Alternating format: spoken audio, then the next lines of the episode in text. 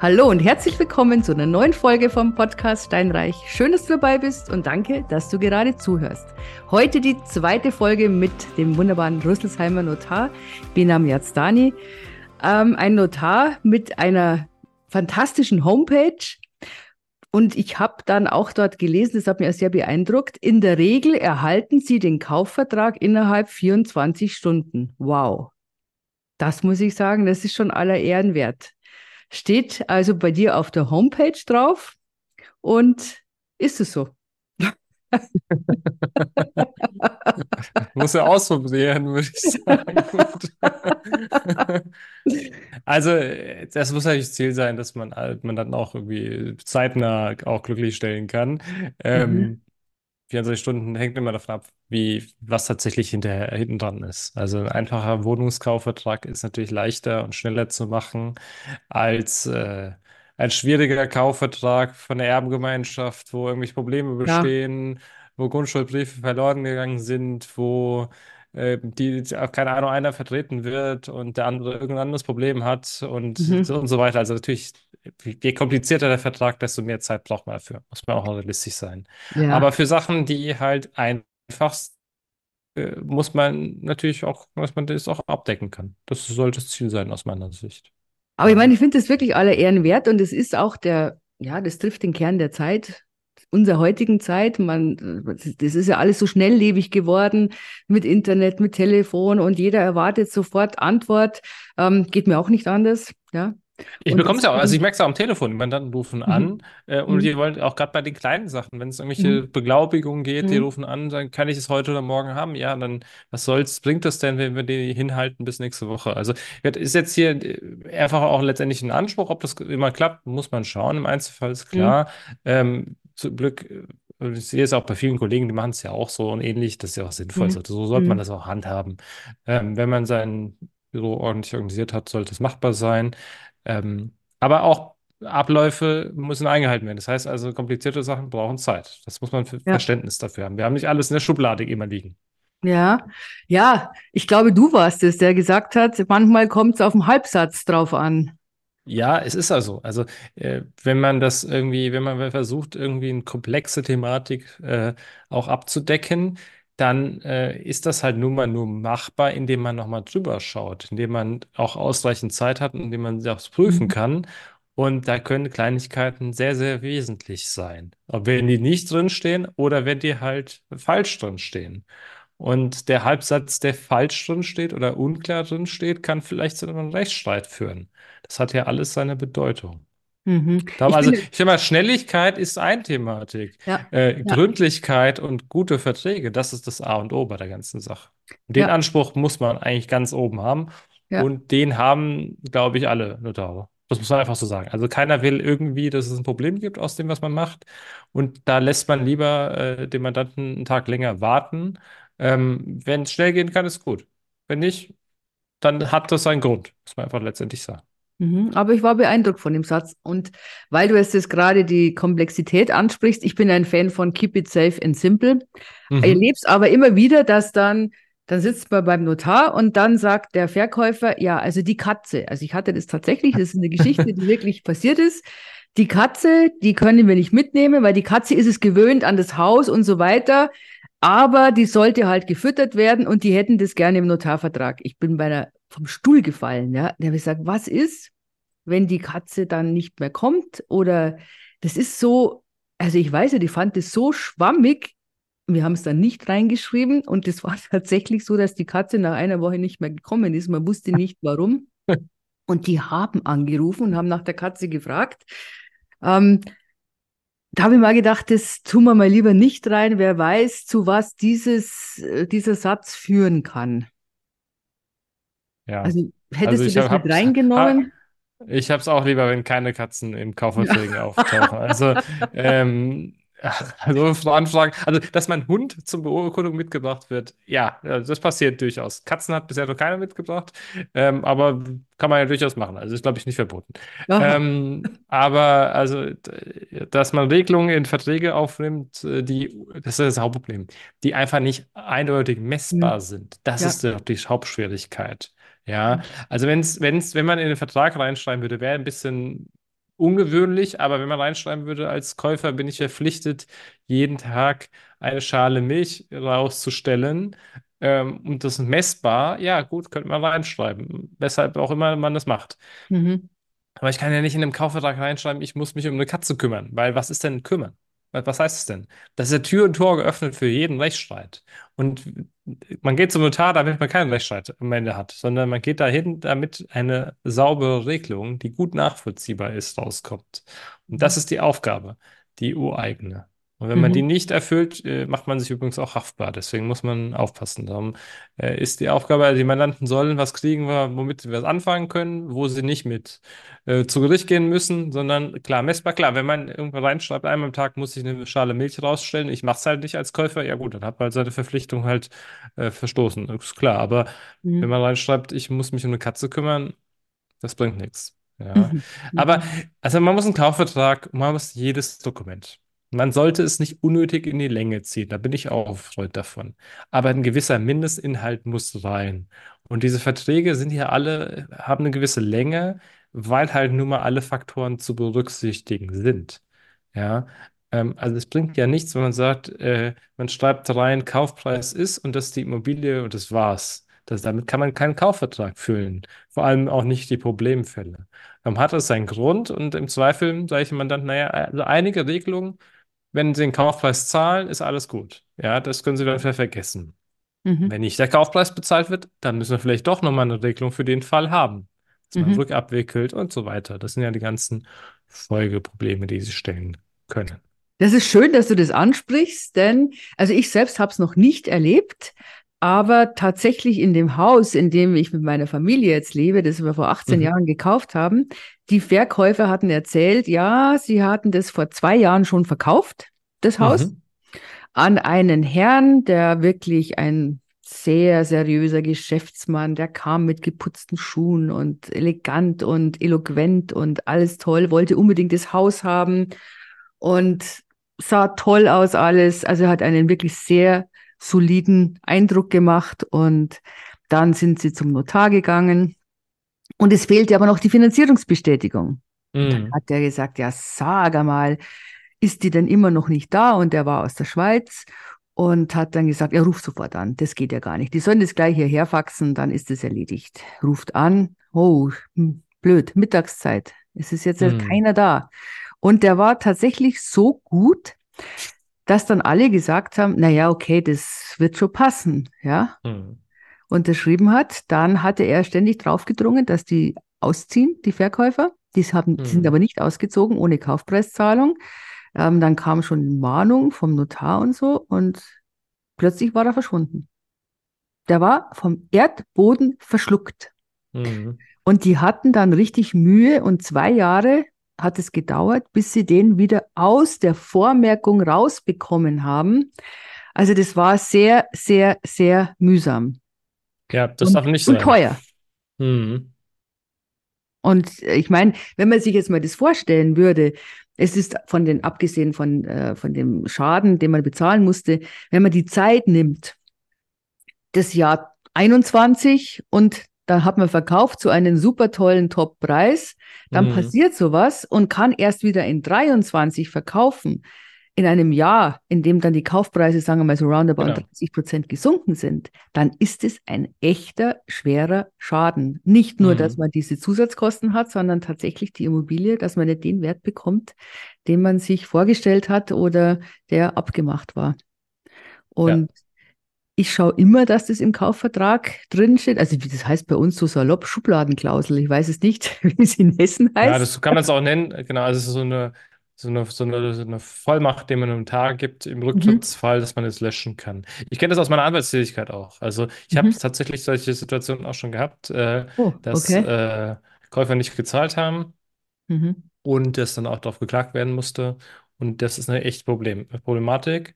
Ähm, und wenn da der Vertrag, ich meine, Lücke vorsieht, weil er einfach zu kurz ist, ist es ein, einfach an der falschen Stelle gespart. Also der Kaufvertrag wird ja auch übrigens nicht günstiger, indem man ein paar Seiten spart, sondern also es bezahlt, wenn man nicht nach Buchstabe zahlt, sondern dafür, dass das Mhm. Produkt gut ist. Also sprich, dass das Gesamte auch funktioniert. Und das gehört dazu aus meiner Sicht. Ich muss den Fall abdecken, dass der Käufer halt nicht zahlt. Und da Ja. muss eine Situation geregelt werden. Und das ist eine Aufgabe, die der Verkäufer halt äh, erwarten muss. Und das sollte man auch machen. Ja, ist aber nicht üblich. Muss ich ganz ehrlich sagen. Ist Echt? nicht üblich? Nein, ist nicht Also in, in Hessen würde ich, also die Kaufverträge, die ich auch von Kollegen nicht. sehe, sehen das zum Glück äh, oft vor. Mhm. Ja, Das nee, ist, also da weisen wir immer explizit drauf hin. Ja, macht auch Sinn. Also Ja, definitiv. Also ich sag ja. mal, die Verträge sollten vernünftig sein. Deshalb gleich, also ein Kaufvertrag, äh, wo man sagt, also der hat irgendwie fünf Seiten, das wird ein Problem sein. Das ist zu knapp Mhm. aus meiner Sicht. Da sollte schon eine Mhm. vernünftige Länge haben. Ähm, ich habe auch, gerade als Anwalt habe ich eine ganze Weile Kaufverträge geprüft, ja. Ähm, und da muss ich sagen, da habe ich so zwischen fünf Seiten und 20 Seiten bei einem Einfamilienhaus alles gesehen. Was ich mir sehr irre, was da für ein Unterschied da ist. Ähm, ja, man kann, das eine breitet es ein bisschen mehr aus, das andere breitet es etwas weniger aus, aber ja, ich sag mal, so eine vernünftige Länge von so zehn Seiten oder sowas sollte man schon haben Mhm. Vertrag. Ansonsten Mhm. stimmt das nicht. Oder die Schriftgröße ist sehr klein oder sehr groß. Also bei. Aha, okay. Aber wir haben jetzt schon das Jahr 23 angesprochen und ich meine, es gab einen Wahnsinnseinbruch in den Transaktionen, zumindest Mhm. das, was ich gemerkt habe. Ja. Gibt wiederum jetzt gute Einstiegspreise ähm, für Investitionen, das muss man jetzt auch sagen. Also es ist natürlich klar dieser Zinssituation geschuldet, die von, sagen wir mal, 0,7 Prozent auf 4,5 Prozent draufgeschossen sind. Und das erschwert natürlich den einen oder anderen das Leben und Kapitalanleger. Ich meine, warum sollen die sich jetzt eine Wohnung, ein Haus kaufen oder ja, ein Mehrfamilienhaus, wenn sie 4,5 Prozent bei einer kurzfristigen VW-Anleihe bekommen, ja? Mhm. Oder es ist das Festgeld anlegen und dann haben sie den Ärger mit den Mietern und, und was weiß ich. Also so ist zum Teil die Denke. Ich merke gerade, das ändert sich gerade wieder ein bisschen, dass Mhm. dadurch, dass die Mieten so am Steigen sind, dass das jetzt wieder lukrativer wird, dass man sagt, okay, die Mieten steigen, die Kaufpreise sind gesunken, jetzt kommen wir wieder so ein bisschen zusammen. Aber wie hast du das jetzt erlebt, so diese Transaktionen? Hast du einen Rückgang gemerkt? Hast du einen Rückgang bei den Preisen und überhaupt bei den Transaktionen gemerkt? Und wo denn mehr? Mehr bei den Einfamilienhäusern, mehr bei den ähm, Eigentumswohnungen oder sagst du, nö, das ist eigentlich Also das ist, das ist eigentlich ganz spannend. Also äh, so ein bisschen Bezug zu äh, Mandanten im gewerblichen Immobilienbereich habe ich ja auch noch so als Mhm. Anwalt. Da ähm, erlebe ich, okay, das Gewerbeimmobiliengeschäft ist ziemlich schleppend, ja, also da Mhm. passiert sehr wenig. Ähm, aber so in der normalen Notartätigkeit, die ich ausübe, da ist es halt nun mal so, ähm, da passieren oftmals ja auch die normalen Sachen. Also nicht nur der Kapitalanleger, der jetzt irgendwie immer eine Wohnung kauft oder so was Größeres das vermietet, sondern auch die normalen Fälle. Also die Familie, die ein größeres Haus braucht oder es gibt eine Mhm. Scheidungsimmobilie oder einen Erbfall und es wird verkauft. Die normalen Fälle, die gibt es. Die gibt es immer. Die wird es immer geben, egal wie hoch die Zinsen sind. Mhm. Ähm, was ich vor allem merke, ist, dass die Menschen einfach ein bisschen, also die Kaufpreise sinken. Also nicht nur, Mhm. dass die Kaufpreise insgesamt sinken, sondern die Menschen kaufen kleinere Immobilien. Also wenn sie Ja, sich vor zwei Jahren äh, das freistehende Einfamilienhaus gekauft haben mit 800 Quadratmeter Grundstück, kaufen die Mhm. jetzt ein Reihenhaus. Ja. Ja, ähm, weil einfach der Kaufpreis ist geringer, die Zinsbelastung ist niedriger Mhm. und man begnügt sich auch damit. Das gibt es auch. Ähm, und das ist eigentlich so der Haupteffekt. Wohnungen werden mehr verkauft, definitiv. Also ähm, man merkt die großen Immobilien, die hohen Immobilienpreise von vor zwei, drei Jahren, die sind schwer zu realisieren. Die schaffen die Leute nicht. Und auch wenn ich mit solchen Maklerkollegen spreche, die sagen mir dann auch schwierig. Also äh, bestimmte Immobilien kriegt man nicht verkauft. Mhm. Äh, das ist einfach so alles so über 500.000 macht es sehr schwierig. Ja. Und dann ab einer gewissen, interessanterweise gibt es dann wieder auch noch so Immobilien so im Bereich von vielleicht deutlich über eine Million. Da gehen dann die Leute rein, die viel Eigenkapital haben. Die kaufen dann doch wieder ein. Die kaufen Mhm. aber nur mit Eigenkapital ein. Das gibt es Mhm. natürlich auch wiederum.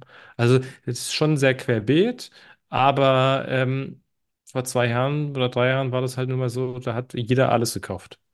Ja, Ja, das stimmt. Und da hat man wirklich so. kaum Termine bekommen beim Notar. Also da Ja, waren wir also, jetzt schon zu spät für Dezembertermine.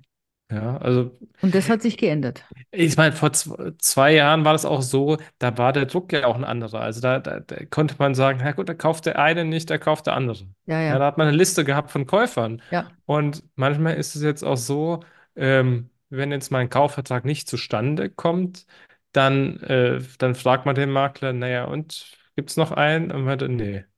Es gab nur den Einkaufinteressenten, ja, der wirklich kaufen wollte zu dem Preis. Dann muss man weitersuchen. Mhm. Also, das ist Mhm. natürlich die Schwierigkeit. Also, es gibt einfach weniger Käufer, klar. Ja, Aber also das das, Schöne ist, es wird immer gekauft, es wird immer noch verkauft. Immobilien ist eine solide Sache und das mhm. wird auch immer so sein. Mhm. Und inzwischen haben sich Leute daran gewöhnt. Die Verkäufer müssen sich aus meiner Sicht halt auch nochmal stärker daran Mhm. gewöhnen, dass halt Mhm. nicht mehr die Kaufpreise wie vor zwei Jahren zu realisieren sind. Mhm. Der Markt ist halt ein anderer. Hätte man vor zwei Jahren verkaufen müssen und nicht heute halt. Ja, ist so.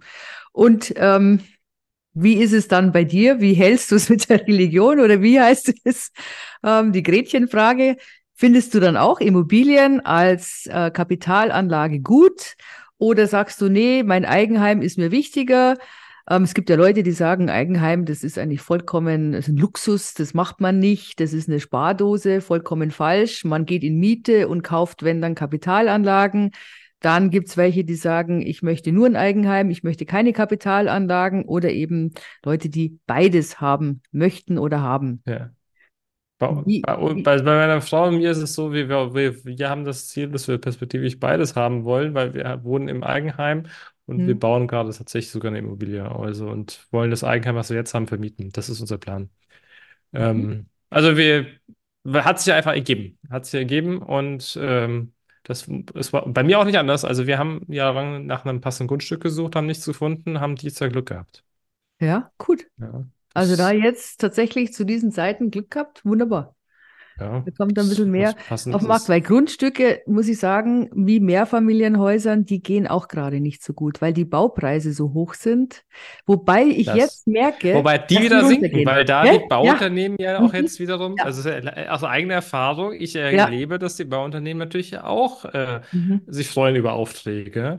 Mhm. Und da ist es halt nun mal so, dass die jetzt auch, äh, wenn man bauen möchte, Mhm. hat man auch gar nicht so schlechte Karten. Mhm. Nee, also das stimmt, das, das merke ich, das merke ich auch im Stadtrat, wenn wir. Ausschreibungen haben, dass plötzlich wieder Angebote kommen. Das war ja in Ja. 21 kamen nicht einmal Angebote. Ja, ich habe Oder so letztens mit, hoch, ja, dass das man muss auch, ich habe letztens mit einem Architekten gesprochen, der mal sagte zu mir, also vor zwei Jahren habe ich keine Leute gefunden und kein ja, Fliesenleger, gar nichts. ja, Und heute rufen die mich an und sagen, na, hast du einen Auftrag für mich? ja, ja, also das Ja. ändert sich gerade, das stimmt, genau. Was ich dann auch noch ganz kurz ähm, thematisieren will, weil es immer wieder mal vorkommt und gerade jetzt bei den älteren Immobilien, wenn der Grundschuldbrief verloren geht. Also wir Oh haben ja. ja generell diese beiden Optionen, einfach mal eine Grundschuld, die man bei der Sparkasse irgendwo Mhm. ohne Brief und dann gibt's nur so alte, die eben mit Brief sind. Das waren hauptsächlich, glaube ich, Bausparkassen. Und da Ja. geht der eine oder andere Brief verloren und man liest es ab und zu in der Zeitung, dass dann so Kleinanzeigen drinsteht, ähm, amtliche Bekanntmachung, dieser Brief ist ungültig. Ja. Kannst du da kurz was dazu sagen? Von der Dauer her, wenn sowas passiert, kann man trotzdem diesen, diese Transaktion abwickeln? Ähm, ist die dann schwebend unwirksam, bis der Brief gefunden wurde oder wie ist das? Es ist auf jeden Fall ein Riesenproblem, muss man erstmal sagen. Also es hängt natürlich immer davon ab, auch wie hoch der Betra- Betrag ist der Grundschuld. Wenn da jetzt äh, der Kaufpreis 800.000 ist Mhm. und der Grundschuldbrief in Höhe von 700.000 ist, dann ist, ist alles lahmgelegt, mehr oder weniger. Manchmal ist es so, ich, und das erlebe ich ja auch bei so Erbfällen, das sind so äh, D-Mark-Beträge im vierstelligen Bereich und der Kaufpreis ist 800.000. Da ich mir, ja, okay, aber das steht ja kaum im Verhältnis, ja. Äh, das kriegt man ja auch gelöscht. Also es hängt immer davon ab, welchem, wie die Beträge sind letztendlich. Ähm, aber ähm, erstmal ist es so, wenn ein Grundschuldbrief im Grundbuch eingetragen ist, dann ist das Allerwichtigste mal rausfinden, wo ist der Brief. Ja. Ähm, ich habe erlebt, dass wir schon, dass ich schon Aufgebotsverfahren äh, vornehmen wollte und dabei war und dann bekomme ich einen Anruf vom Grundbuchamt und die sagten mir, die Grundschuldbriefe liegen hier. Und Ja, wie kommen die Grundschulbriefe hier an? Ähm, kein Mensch wusste, dass sie da sind. Wir dachten, alle sind verloren gegangen. Mhm. Und nee, nee, die hatte uns die Bank vor einigen Jahren wohl zugeschickt. Ja, interessant, super. Also ähm, ist nicht ohne, was ich auch schon erlebt habe, ist, dass der Grundschulbrief in irgendeinem Ordner landet. Der Ordner, weil man weiß nicht, wo der Ordner ist, oder der, das habe ich auch erst mal gehabt, der Ordner wurde dem, dem, dem Makler gegeben. Äh, Der Käufer kann sich an nichts erinnern. Der Makler wird da nicht konzentriert auf den Ordner hin und man fragt sich dann, wo sind die Briefe hin? Also man muss sich um sowas kümmern. Ähm, Mhm. A und O, äh, wenn ein Makler mit, dem- mit dem Spiel ist beim Verkauf, macht das zum Glück. Äh, wenn kein, wenn Verkauf stattfindet ohne Makler, dann ist es Mhm. oftmals tatsächlich ein Problem, Mhm. weil ähm, der, der Eigentümer weiß in der Regel nicht, was ein Grundschuldbrief ist. Ja. Ähm, der kann auch nicht unterscheiden zwischen Grundschuldbrief und Löschungsbewilligung, weil beides für ihn Fremdwörter sind. Mhm. Ähm, um es zu erklären, deswegen bin ich auch da. Ähm, Löschungsbewilligung ist eigentlich eine Erklärung der Bank, dass eine Grundschuld gelöscht werden kann. Die kann die Bank neu ausstellen für vielleicht 100 oder 200 Euro, das ist überhaupt kein Problem. Den Grundschuldbrief aber nicht. Und der Grundschuldbrief ist halt Wertpapier. Und wenn das Wertpapier weg ist, muss ich das halt für ungültig erklären. Und so ein Verfahren dauert halt auch gerne mal acht, neun Monate. Und wenn man Pech hat, gibt es da gar nichts in der Zwischenzeit. Da kann kein Kaufpreis fließen, da kann gar nichts passieren. Also gibt es nur Schwierigkeiten. Und deswegen sollte man vor, also vor Abschluss von einem Kaufvertrag klären, ob der Grundschuldbrief eigentlich da ist. Mhm. Aber sagen wir mal, es ist mal im, im Ding, im Vertrag drin und es ist keine hohe Summe, vielleicht, vielleicht 10 Prozent. Gibt es dann die Möglichkeit, dass man sagt, man bezahlt den Kaufpreis bis auf diese Summe dann? Ist es dann Wäre, trotzdem wär, abgeschlossen oder wie ist das? Wäre eine denkbare Variante, muss man halt nochmal gucken. Also da wird man auf jeden Fall vom Notar darauf hingewiesen werden, dass das nicht der risikofreiste Bereich ist, äh, weil Mhm. die Schuld besteht ja dann noch. Mhm. Ähm, also ein bisschen die Frage, was, also man muss ein bisschen pragmatisch das wahrscheinlich angehen. In der Regel, äh, wenn der Kaufvertrag eilt, ist das vielleicht eine Variante. Ja. Mhm. Ähm, wenn nicht, muss man tatsächlich über ein Notar-Konto arbeiten oder über eine Bankbürgschaft, weil das Restgeld muss ja dann auch irgendwann fließen. Mhm. Die Gewissheit muss man ja auch haben als Käufer. Mhm. Äh, also als Verkäufer, dass der Käufer es auch zahlt. Das ist ja auch ein Problem. Aber äh, ich würde das nicht drauf ankommen lassen. Ich würde immer gucken, das für prüfen. In der Regel frage ich auch. Also wenn ich sowas sehe in einem Grundbuch, oh, da ist eine Grundschuld äh, als Brief Mhm. eingetragen, frage ich, wo ist der Brief? Mhm. Wenn mir einer sagt, ja, wissen wir nicht, dann ist schon mal ein schlechtes Zeichen. Mhm. Aber acht, Monate ist natürlich ja lange Zeit, gell? das ist zu lang. Ja, das ist das Problem. Also Mhm. deshalb lieber im Vorhinein klären. Mhm. Ja, ja. Aber Bankbürgschaft würde gehen zur Not oder Notar Konter, wobei das natürlich relativ teuer ist, das muss man auch sagen. Es ist auch wieder ein Ja, Zeitfaktor, kostet Zeit ja, unheimlich, ja, das ja. Errichten und so, das Mhm. verzögert einiges. Mhm. Ja, aber danke, das war jetzt schon mal eine tolle Aufklärung. Am besten ist es, wenn man den Grundschulbrief nicht verliert. Ja, am besten ist halt ohne Grundschuldbrief Ja, ja. Aber die alten, äh, die alten Fälle, die kann man nicht abdecken. Also, und wir hatten Ja, es fast immer so Erbsituationen ja, ähm, genau. oder ähnliches und ja, Mhm. Ja, da ja, das steckt man nicht drin. Kein Mensch schmeißt, schmeißt den Grundschulbrief äh, einfach so weg. Klar, aber das ist, wie, wie du sagst, dann ist ein Erbfall und dann, Ja. Dann wird irgendwie doch was weggeworfen und plötzlich steht man da und ja, Ich bin auch Freund davon, möchte ich sagen, äh, alte Grundschulden zu löschen im Grundbuch, weil ich Mhm. halte nichts davon, von der Idee, der Ach, Kredit ist, ist vor 20 Jahren abbezahlt und dann Ja, behalten wir mal die Grundschulden allesamt. Weil ähm, in der Regel, was soll ich denn als neue Bank mit einer Grundschuld, die vor 20 oder 30 Jahren eingetragen worden ist, die ist nicht immer als Sicherheit voll verwertbar. Manchmal wollen die Banken dann doch was Neues haben. Also Mhm. darum, das macht schon oftmals Sinn, ja. Ach, das ist interessant, weil ich bin, Weil da hat man ein sauberes Grundbuch. Weil ähm, eine neue Grundschuld zu bestellen, klar, es kostet Geld. Eine mhm. alte wiederverwenden ist auch denkbar. Nur in der Praxis, ich habe auch oft Banken, die sagen, ach nee, die alte wollen wir gar nicht mehr, weil da fehlt das oder das muss man doch noch ergänzen. Und dann kommt man auf Kosten, äh, aufs Gleiche eigentlich. Ja. Mhm. Und das Problem gerade mit der Löschung, die man dann nicht mehr hinkriegt oder die Monate dauert. Ja, ich habe ich hab schon Grundbücher gesehen, äh, von, mit Banken, die, die gibt es doch manchmal gar nicht mehr. Was machen wir denn da? Oder die sind zehnmal fusioniert. Äh, nee, Riesenproblem, das alles die Kette aufzuspinnen, das dauert ja auch ewig. Ja? Oder da eine Löschungsbewilligung von irgendeiner Bank zu kriegen, die es halt kaum noch gibt, äh, Ach, ja. super aufwendig alles. Ja, das stimmt. Und gerade mit diesen Fusionen, man ständig gehen Ja. Sparkassen, Raiffeisenbanken zusammen. Das war jetzt wirklich ein unglaublich wertvoller Hinweis. Also ganz toll, nehme ich auch, nehme ich auch für mich selbst auf. Ich werde Ja. jetzt gleich mal die Grundbücher mal durchforsten und schauen, Gleich mal kann, eine Reihe von. Grundschulden löschen. Ja, was Also klar, weg. wenn die Grundschuld letztes Jahr bei der Sparkasse und das meine Hausbank Mhm. bestellt wurde, ja, dann löscht Mhm. man die vielleicht jetzt nicht. Ist klar, Mhm. weil man Ja, kann, die kann man ja nochmal hingehen. ja. Ähm, aber das sind ja oft so Grundschulden und oft ist ja dann so, das nicht eine, sondern fünf, gern fünf Grundschulden, einer mit Brief und äh, Mhm. von irgendwelchen Banken, die sind Mhm. uralt und die Mhm. Beträge sind alles so Kleckerbeträge. Das Ja. lohnt sich nicht. Damit kann man nichts Ja. anfangen, ehrlich gesagt, unterm Strich. Und die Ja, sind das auch kaum als Sicherheit verwertbar. Und im Mhm. Verkaufsfall zieht sich das dadurch über Monate, wenn man Pech Mhm. hat. Mhm. Super, jetzt habe ich auch noch mal Ja, gelernt. Vielen Dank.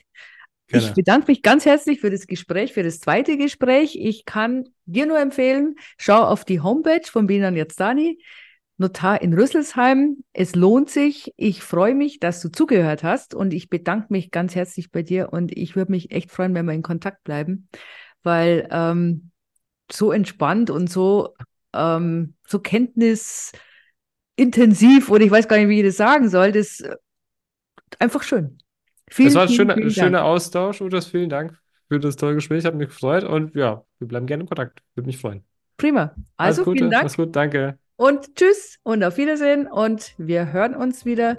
Und wenn es euch gefallen hat, meine Lieben, dann macht doch ein 5 Sterne, wie nennt man das? Oder gebt mir 5 Sterne, schaut beim, ähm, beim Benan Yazdani rein und empfiehlt dann einfach die YouTube-Folge oder beziehungsweise die Podcast-Folge weiter. Also tschüss.